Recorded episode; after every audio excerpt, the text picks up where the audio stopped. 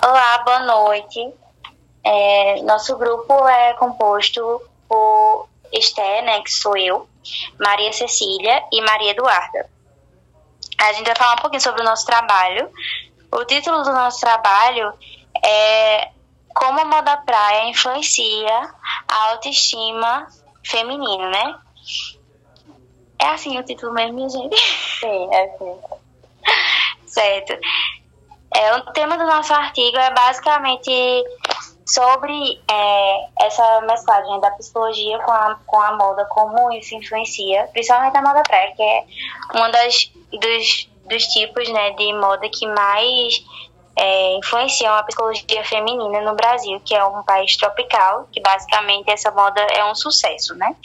E é, os nossos objetivos é justamente encontrar é, nas mulheres essa, esse incômodo e compreender como é que essa, que essa moda praia modifica isso, modifica essa sensação delas sobre elas mesmas, sobre a sua própria autoestima. E explicar isso um pouquinho no nosso artigo também. Tu quer falar um pouquinho sobre a metodologia, Cécia? É, além da parte teórica, no nosso artigo a gente buscou fazer um questionário com as mulheres, é, perguntando tanto coisas pessoais dela, como elas se sentiam com elas mesmas, e com o uso de algumas peças. E também perguntamos em relação à publicidade, como elas se sentiam influenciadas pela publicidade. No total, a gente teve 24 respostas de mulheres de diferentes faixas etárias.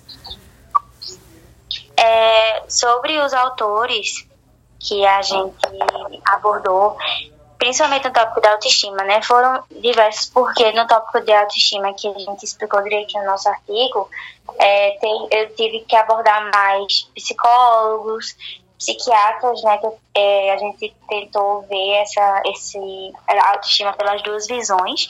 E aí eu abordei Broto e Martins, que foram os principais, que, era, que são psicólogos e psiquiatras. Na moda praia, tu abordasse muito um, um autor, não foi, Madu?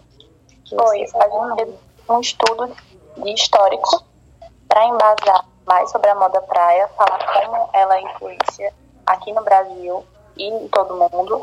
É, eu usei muito a monografia de Felipe Amorim, que foi um estudante da UPE, e também usei de Gilberto Freire. Aí a gente, eu fui e fiz uma pesquisa sobre qual foi o início da moda praia, como ela se deu, como o Brasil influencia é, outras nacionalidades, porque a gente aqui, como é um país tropical, é, teve, tem e teve muita influência na moda em outros países. E hoje em dia a gente é uma das referências nesse ramo. É, nesse, e na nossa fundamentação, a gente traz muito isso na, no tópico de autoestima também sobre a parte psicológica, é, separadamente da moda, para um embasamento melhor, para a pessoa entender primeiro a autoestima em si, depois compreender essa história da moda para compreender é, como evoluiu, né? Para daí, é, no final, é, encaixar direitinho no tópico de como isso afeta a autoestima, né, Cécia? Isso, aí no final é, vamos falar como afeta a autoestima e é bem perceptível o tanto que as redes sociais elas impactam com o comportamento e o emocional de nós, dos seres humanos, né? E por causa dos padrões de beleza que são impostos na sociedade. E e isso a, na mídia, a mídia vende muito uma ideia do corpo ideal. E é justamente isso, uma das questões que a gente fez lá pra, no questionário para ver o que as pessoas, se as pessoas se sentiam influenciadas pela mídia.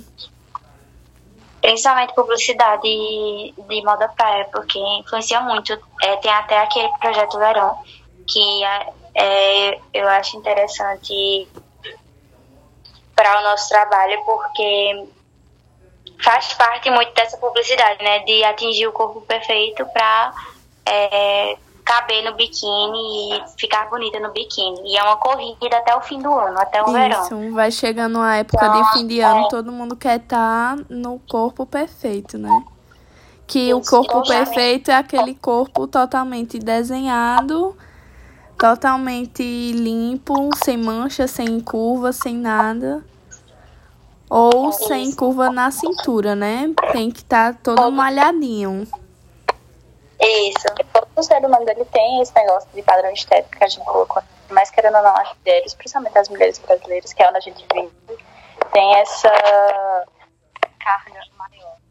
A mulher, ela tem que estar a barriga no lugar, tem que ter o seio no lugar. Então, isso cria um padrão que influencia diretamente no, no nosso psicológico. E colocando é, no, na pesquisa, a gente sabe como é difícil você lidar com as críticas, com essa exposição que temos nas mídias sociais e hoje em dia, vivendo numa sociedade que é quase 100% no digital, você tem que expor sua vida para você ganhar like, você ganhar visibilidade e fica uma luta constante.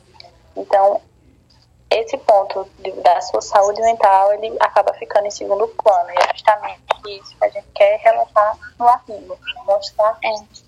E, infelizmente a, a moda em si é uma, um grande vilão nessa, uma grande vilã nessa, nessa caminhada para autoestima, né? É muito complicado porque a moda, a publicidade da moda já é muito influenciadora de tendências e aí tem estilos de roupas que não são indicados para certos corpos, assim, socialmente não são indicados, né? E aí isso gera inseguranças.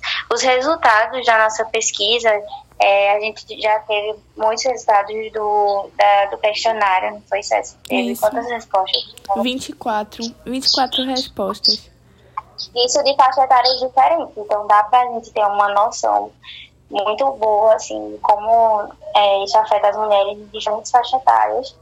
É, e a diferença, né? Entre uma mulher mais segura, uma mulher é mais insegura também. Isso. Então acho que foi isso, né?